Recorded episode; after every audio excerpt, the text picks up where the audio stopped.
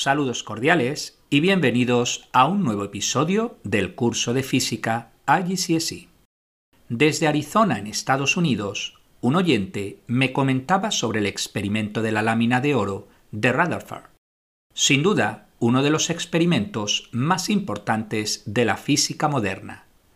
En 1911, Rutherford llevó a cabo una serie de experimentos junto a sus colaboradores Geiger y Marsden en los laboratorios de Cavendish de la Universidad de Cambridge.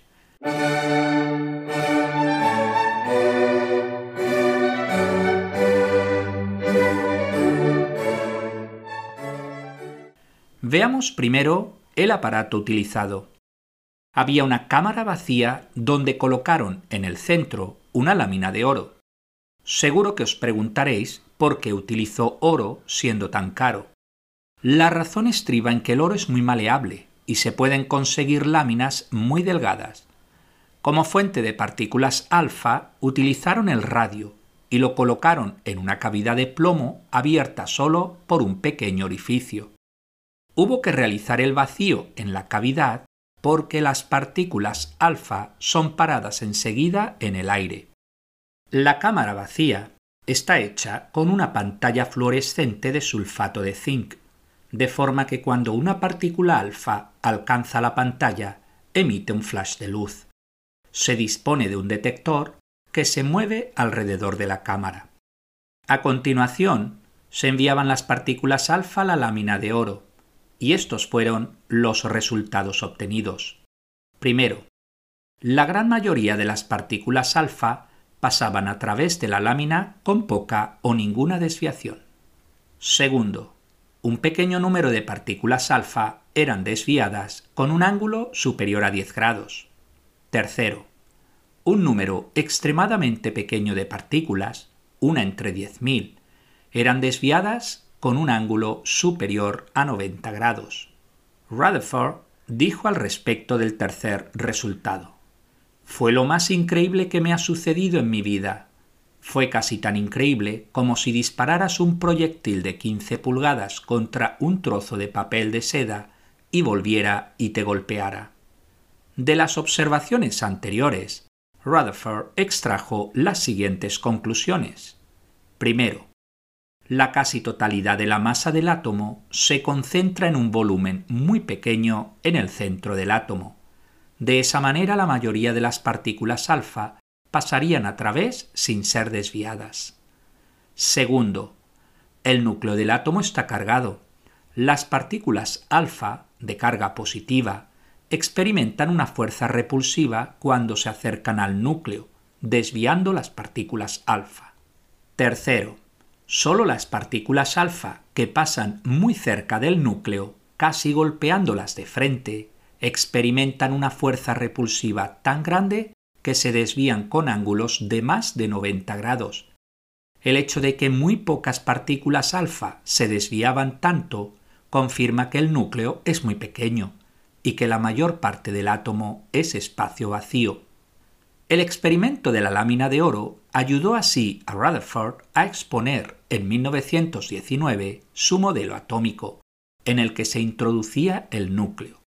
Un año antes había descubierto el protón, y en 1920 predijo la existencia del neutrón, descubierto por James Chadwick en 1932. El episodio de hoy lo dedicamos al estudio de la radiactividad.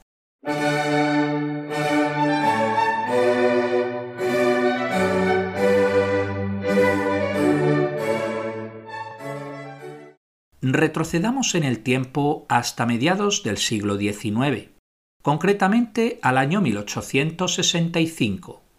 Ese año, James Maxwell publicaba A Dynamical Theory of the Electromagnetic Field, donde exponía sus famosas ecuaciones que relacionan los campos eléctrico y magnético. Se tenían así teorías de las dos grandes fuerzas clásicas, la gravitación con la teoría de Newton y el electromagnetismo con la teoría de Maxwell. Así, la física clásica parecía explicar casi todos los fenómenos observados hasta entonces. Pero esta situación pronto cambiaría. En 1900, William Thomson, Lord Kelvin, dio una conferencia en la Royal Institution y recogida posteriormente en un artículo de 1901 aparecido en Philosophical Magazine and Journal of Science. Allí leemos textualmente La belleza y claridad de la teoría dinámica, que establece que el calor y la luz son modos de movimiento, están actualmente oscurecidas por dos nubes. La primera nació con la teoría ondulatoria de la luz y fue abordada por Fresnel y el doctor Thomas Young. Involucra la cuestión ¿cómo podría la Tierra moverse a través de un sólido elástico tal y como esencialmente es el éter? La segunda es la doctrina de Maxwell-Boltzmann relativa a la partición de la energía. Las dos nubes a las que hace referencia Kelvin son, por un lado, la idea del éter, y que el experimento de Michelson-Morley había desechado por completo, y por otro lado, el problema de la radiación del cuerpo negro.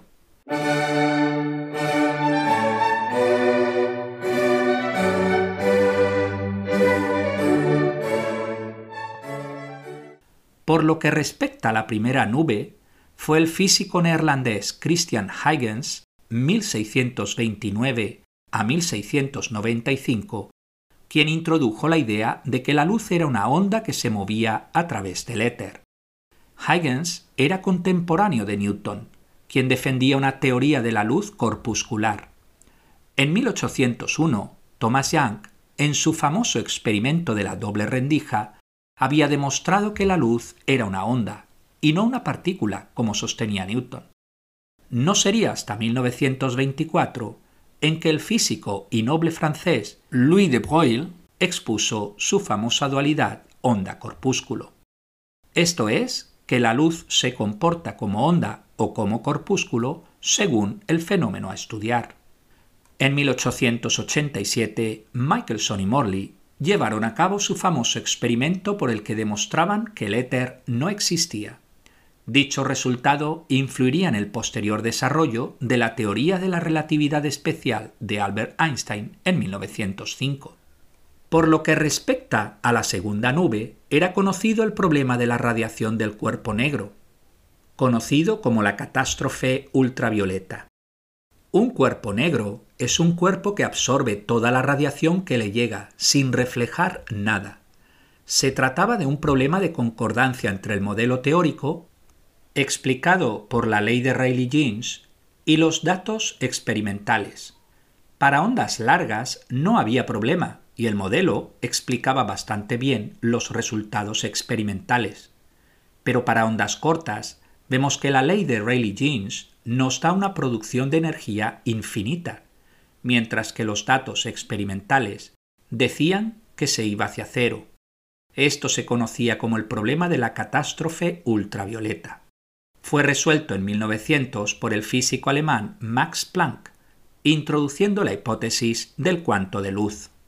Esto es, Planck supuso que la radiación del cuerpo negro no se emitía de forma continua, sino discontinua, en pequeños paquetes de energía E igual hf, donde h es la constante de Planck y f la frecuencia. Dicha idea sería retomada cinco años después, en 1905, por Albert Einstein para explicar el efecto fotoeléctrico, lo que le valió el premio Nobel a Albert Einstein en 1921. El cuanto de luz era la semilla de la posterior física cuántica desarrollada en los años 20.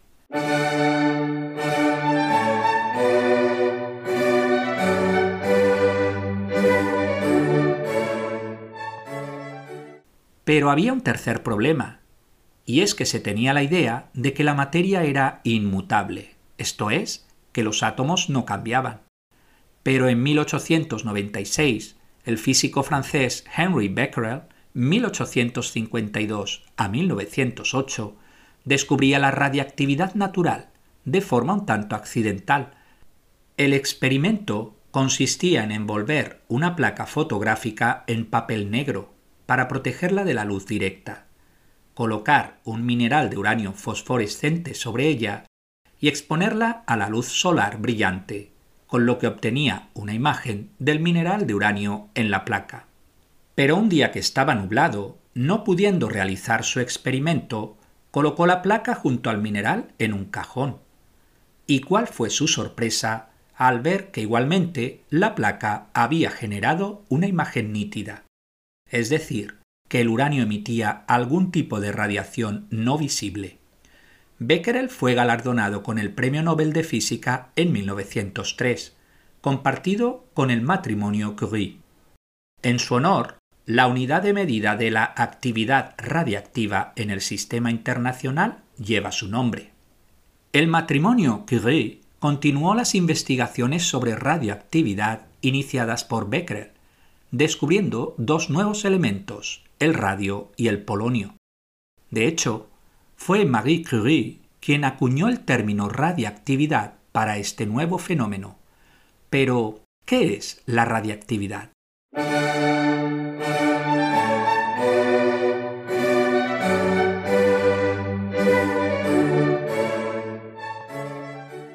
La radiactividad es la emisión espontánea de partículas o radiación por el núcleo de un átomo.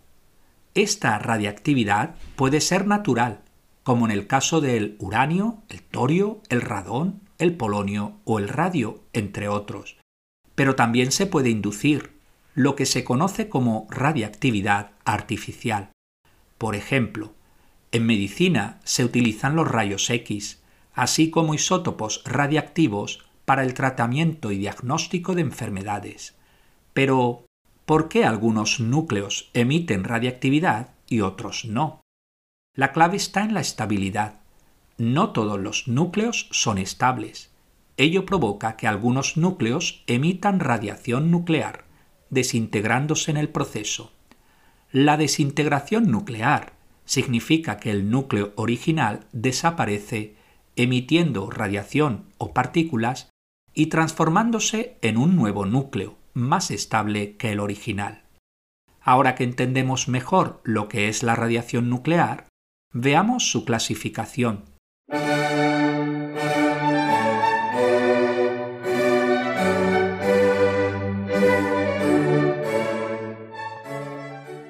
Existen tres tipos de radiación nuclear que se conocen como alfa, beta y gamma, que son las tres primeras letras del alfabeto griego.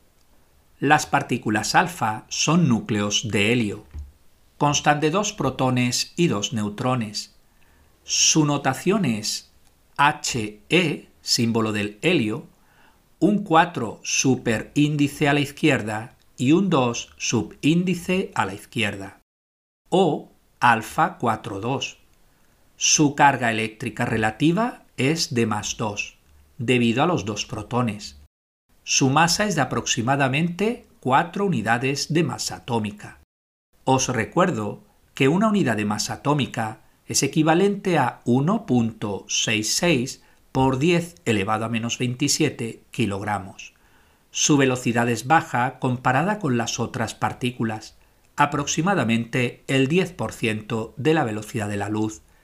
Tiene un alto efecto ionizador, lo que significa que si una partícula alfa pasa cerca de un átomo, es capaz de arrancar electrones de los átomos, con lo que se transforman en iones positivos o cationes. De ahí el nombre de efecto ionizador. Su poder de penetración es bajo. Una simple hoja de papel las para, o la piel, y en el aire apenas viajan unos pocos centímetros. Debido a su carga eléctrica y su masa, son ligeramente desviadas por campos eléctricos y magnéticos. Las partículas beta son electrones. Su notación es símbolo E del electrón, 0 como superíndice a la izquierda y menos 1 como subíndice a la izquierda, o también beta 0 menos 1. Su carga eléctrica relativa es de menos 1. Su masa es muy pequeña, aproximadamente 0.0005 unidades de masa atómica. Su velocidad es alta, mayor que la de las partículas alfa, aproximadamente el 90% de la velocidad de la luz. Tiene un débil efecto ionizante. Su poder de penetración es superior al de las partículas alfa.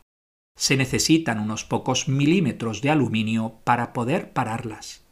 Las partículas beta son fuertemente desviadas por campos eléctricos y magnéticos. La radiación gamma son ondas electromagnéticas altamente energéticas. Su notación es gamma 00. No tienen carga ni masa y viajan a la velocidad de la luz en el vacío. Su efecto ionizante es muy débil. La radiación gamma es fuertemente penetrante. Nunca son completamente paradas. Necesitándose de varios centímetros de plomo o varios metros de concreto para absorber la mayor parte de la radiación. La radiación gamma no es desviada por campos eléctricos ni magnéticos.